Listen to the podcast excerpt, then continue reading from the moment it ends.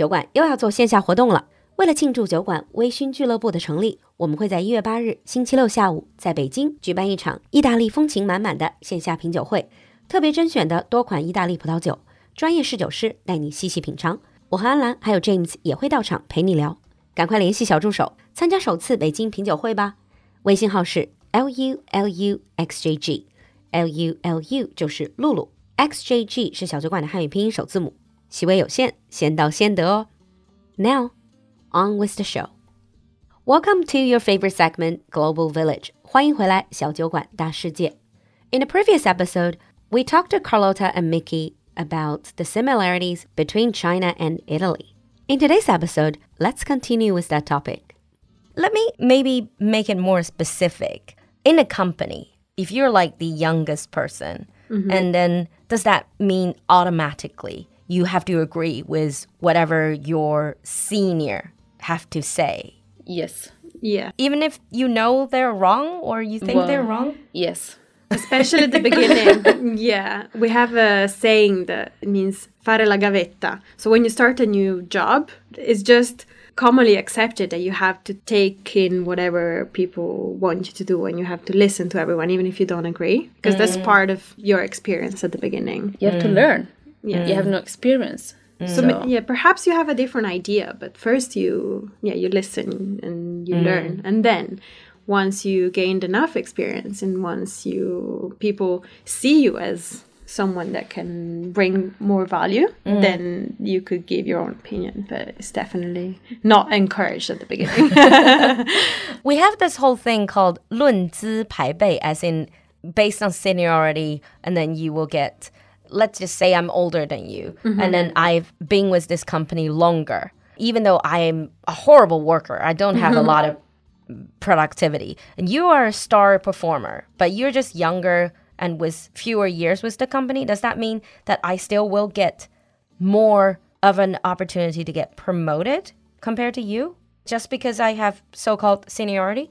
Perhaps. I wouldn't mm. generalize, but it, mm. it, generally, yes. Mm-hmm. Yeah. I, I, love that. I wouldn't generalize, but generally that is yeah, the situation. I mean, like, I'd mm. like to think it wasn't like that, but mm. I feel like it is. Mm. Yeah. Yeah, just because you've been with the company for longer and maybe you know things that either you shouldn't know or that can be useful. Mm. And then you can still manage the person that is brilliant and take advantage of the, that person's qualities, mm. but you will still be his or her superior. Uh. Just to show, yeah, I think that stand. thing is that experience is more valuable than knowledge. Ah. So, and experience obviously comes from years of accumulation. Yes, yes exactly. Mm. Like you can learn and study from books, but once you practice it for years, then you have more experience, and this is yeah, first-hand experience, valuable thing. Mm, I see. And any other similarities you have observed? Yes, we observe that, for example, we can be a bit superstitious. Yes. Oh, superstitious. Okay. Yes. But we have different superstitions. Yeah, we do. Yeah. Mm. They're linked maybe to numbers or actions. Especially uh, in the south of Italy, yes. they're very superstitious. Very, very, like yeah. a lot. Like uh, there would be some objects that people would carry, or like uh, they would wear like horns, like little chilies. Mm. What's that about? It's about good luck. Yeah. And uh, to like mm, to take away the bad things, mm. yeah. move them.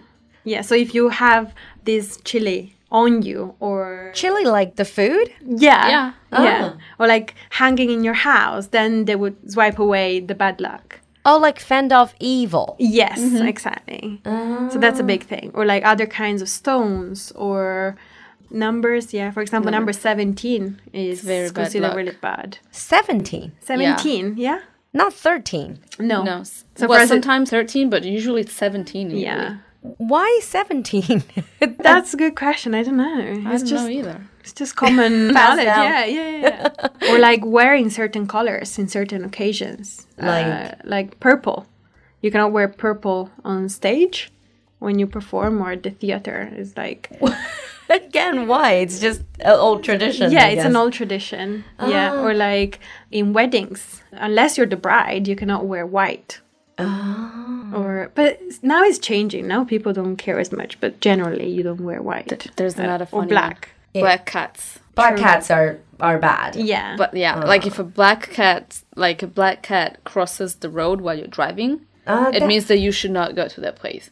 And for real, like I really think that in the south they stop and they don't just go. yeah. For real. So they really take it seriously. Yeah, very I- seriously. Yeah, I think for some parts of China, we also do take our superstition really seriously. But you know that in China, many buildings you notice don't have four Yeah. or 14. Yeah. Is that the same? Like you don't have 17 floor? No, it's okay. We You have still it. will Yeah. have Yeah. it. Yeah. It's just people don't like it. Exactly.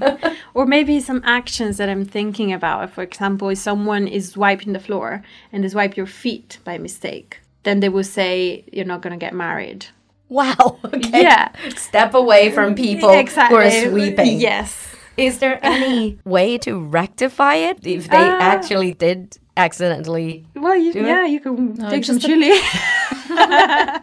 balance, just balance it out? yeah, we touch wood or like we touch Mm. iron things normally, metal things. Oh, so you instead instead, of of touch wood, you touch iron, touch metal. Yes, we say tocca ferro. Yeah, we touch iron. Or something else like if you drop salt on the floor, that's bad Or luck. even on the table. yeah. You have to take it and And throw it- Throw it over your shoulder. shoulder. Ah, I've Yes. seen that. I've seen that. But these are all old uh, traditions. I, I don't really know where they come If you from. break the mirror. Oh like, If yeah. you break them, this is also a really serious Yeah. one. Like I would feel it. I would be like a little bit scary if it happens Okay. to me. I If you am- break a mirror, hmm. then you have seven years of bad luck. so just stop Don't- using yeah, mirrors. Yes, careful, exactly. Be careful. stop using mirrors. Yeah. I mean, mirror also has a lot of superstitions attached to mirrors in China Yeah. as well. or like even when you set the table, how you place cutlery, hmm. it can be bad luck. Like if you put the knife, like if you stab some food, or if you put the fork and the knife in a cross, then it's bad luck. Oh, wow. It's like in China, we say put, you don't like stab your chopsticks into Yeah. the rice because that's supposed to be, supposed to mean that this is for dead people. Yes, we have a lot of those. And then if you ask me, I probably don't know a lot of those where like Yeah. they come from. Mm. Talking about superstition and traditions, one last question I would like to ask is see, this always puzzles me. Italy, it's sometimes, to me, it feels like a blend of open mindedness and traditions. Mm-hmm. So, as Italians, would you think Italians are generally more conventional, traditional, more conservative, or more liberal minded, open? I think it depends. Mm. It's really hard to answer. I think mm. it depends where you are. It depends on your background. Mm. It depends on where you're from, like which part of Italy, mm. because there are very big regional differences mm-hmm. from north and south, for example. South is more conservative. Conservative. Conservative, definitely. So my dad uh, was born in the south, for example, and my mom is from Turin, so from the north. And well, he moved to the north when he was very young, so I can't really see the difference in my house. But when I go to see my dad's family in the south, I can see there can are see. different just ways of living and different rules, and for example, how people, uh, how guys date at a oh. young age or how you celebrate things how religious you are mm. all these ways of living is just more traditional or mm. people speak a lot of dialect Yeah. they're more attached to the roots while in the north they're more open-minded more um, international i would say Yeah. You, even though your family has roots in the south, but mm-hmm. you're both from the north. Yeah. so One hundred percent. Yeah. so I guess it's also like when you guys are thinking about people from the South, you will have a, let's not say stereotype, but you will have certain perception of them. It's like when they think of you guys, they will have Yes. perceptions as well as that these people are too liberal minded. Yes. Okay. Well, definitely we'll do another topic in the future just to talk about the regional differences. Yeah. yeah, would that love would be very interesting yeah. yeah. Okay. And on that note, I think we're going to wrap up here. Thank you again for coming to the studio. Certainly, there's a lot of similarities that we have seen in our two cultures. Yeah. Yes, Thank you. thank you for having us Yeah. And for our listeners, if you ever travel to Italy or you have Italian friends or you actually lived in Italy, share with us what kind of similarities you have observed and also differences as well. Leave us a comment in the comment section. We'll see you next time. Bye. Ciao, ciao. Ciao.